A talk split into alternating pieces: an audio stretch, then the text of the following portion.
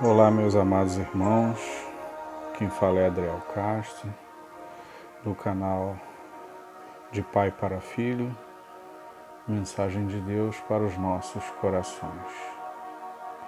Meditação de hoje tem como título Um Grande Terremoto. E está, vamos ter como base o texto que está em Atos 16 a partir do versículo 16, que nos diz assim: E aconteceu que, indo nós para o lugar de oração, nos saiu ao encontro uma jovem escrava que estava tomada de um espírito que usava para prognosticar eventos futuros. Dessa forma, ela arrecadava muito dinheiro para os seus senhores por meio de adivinhações.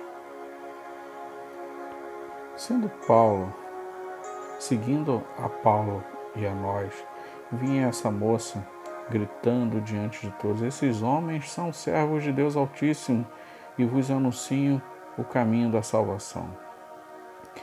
E ela insistiu em agir por vários dias. Finalmente, Paulo irritou-se com ela com aquela, com aquela atitude e dirigindo-se ao Espírito, o repreendeu, exclamando: Ordeno, ordeno a ti, em nome de Jesus Cristo, retira-se dela. E ele, naquele mesmo instante, saiu. Percebendo que sua esperança de lucro havia se esgotado, os proprietários da escrava agarraram Paulo e Silas e o arrastaram para a praça principal, diante das autoridades. Apresentando-os aos magistrados locais, os acusaram afirmando: Estes homens, sendo judeus, perturbam nossa cidade, pregando costumes que a nós, romanos, não é lícito acatar e tampouco praticar. Então, uma multidão unânime atacou, os, atacou e os magistrados, rasgando-lhes as roupas, ordenaram que fossem açoitados com varas. Depois de tê-los espancado muito, os jogaram na prisão, recomendando ao carcereiro que os vigiasse com toda atenção. Havendo recebido tais ordens expressas, ele os lançou no cárcere interior e lhes prendeu aos pés no tronco, os pés no tronco. Por volta da meia-noite, Paulo e Sila estavam orando e entoando hinos de louvor a Deus, enquanto os demais presos os ouviam. De repente, aconteceu um terremoto tão violento que os alicerces da prisão foram abalados. No mesmo momento, todas as portas se abriram e as correntes que prendiam todas se soltaram. O carcereiro despertou do sono e, vendo abertas as portas do cárcere, desembanhou sua espada a fim de se matar, pois concluíra que os presos todos houvessem escapado. No entanto, Paulo gritou: Não te faça isso, eis que estamos todos aqui.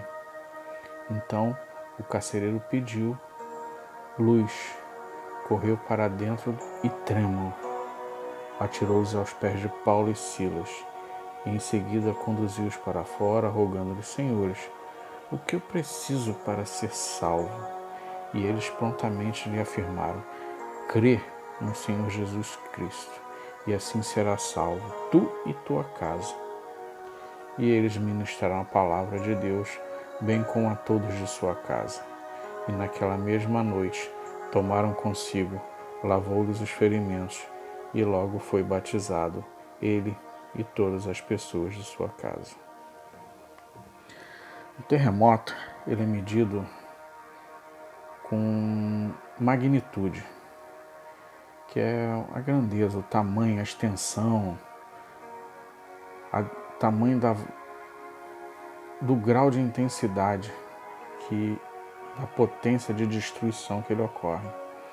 E ele é medido por uma escala chamada escala Richter, e que essa ela equivale aí há vários graus, de 2 até o, o 9, que é o de maior destruição. Entendendo e lendo sobre a magnitude de terremotos, dá para ter noção que esse terremoto que aconteceu foi um terremoto que ele provoca danos graves em edifícios, rachaduras no solo, que é um de magnitude de 7 a 8. E temos, ao longo de nossa história, relatos de vários terremotos. Mas tente imaginar: dois homens foram injustamente presos, foram açoitados, e ao invés de ficarem murmurando, chorando e questionando o porquê de ter acontecido tal coisa com eles, sabe o que eles fizeram? Orar e louvar a Deus ao Deus Todo-Poderoso, Eterno. Louvar ao Senhor dos Exércitos, mesmo passando por tão grande humilhação e por eles, humilhação e dor, e eles louvaram como se pode ver no versículo número 25. E muitos devem ficar perguntando: louvar a Deus para quê? Situação que eu estou passando. Como que eu vou louvar a Deus se o patrão me disse que eu estou desempregado? que eu estou demitido? Como louvar a Deus se o médico disse que eu tenho uma doença que não tem cura? Irmão, tem uma letra de um louvor que diz o seguinte: Quando brilha o sol, ou se a chuva vem, quando estou mal, ou então se tudo está bem, quando dizes sim, quando dizes não.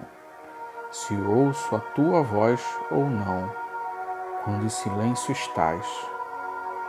Serás sempre Deus e sempre me amarás, não me desampararás, nem, desist, nem desistirás, ainda que a dor me diga que não. Sei que é por amor, estás me ensinando que sempre és Deus. Lembre-se, irmão, por mais difícil que a situação esteja na sua vida, sempre ore, louve a Deus. Nos versículos seguintes, nós vemos que enquanto Paulo e Silas oravam e louvavam a Deus, os outros presos ficavam ali ouvindo, mas o carcereiro estava dormindo. E hoje, tem muita gente igual ao carcereiro. A palavra de Deus é pregada e as pessoas não dão a mínima atenção. Até que Deus permite um grande terremoto em sua vida para que você enxergue Deus. O carcereiro, ele vendo que todas as celas estavam abertas, ele tentou se matar, porque a pena para um soldado romano que deixasse um preso fugir era a morte. Paulo não deixou isso acontecer, que Paulo gritou para ele: não faça isso com você. Estamos todos aqui. E ele se rendeu aos pés de Jesus através da pregação e da vida de Paulo e Silas. Ele aceitou Jesus como seu único e suficiente Salvador. A salvação chegou para ele e para todos da sua família. E você? Vai esperar um terremoto acontecer na sua vida para se render aos pés do Senhor? Meu amigo, olha a sua volta, as profecias estão se cumprindo da volta de Jesus. Até quando você vai ficar dormindo igual um carcereiro? Vou lembrar mais uma vez para você: só existe dois caminhos a ser seguido na vida. O caminho estreito que leva à vida eterna e aos céus, e o caminho largo que leva ao inferno e à morte eterna. Qual vai ser sua escolha? Lembre-se, o tempo está passando. A volta de Jesus está mais próxima que nunca. Pense nisso, meu irmão. Que Deus os abençoe, que o Espírito Santo de Deus toque em seu coração e que transforme seu coração de pedra em de carne e que o Espírito Santo de Deus entre na sua vida a tal ponto de transformar sua vida e de todos à sua volta com seu poder. Que Deus os abençoe rica e abundantemente. Amém.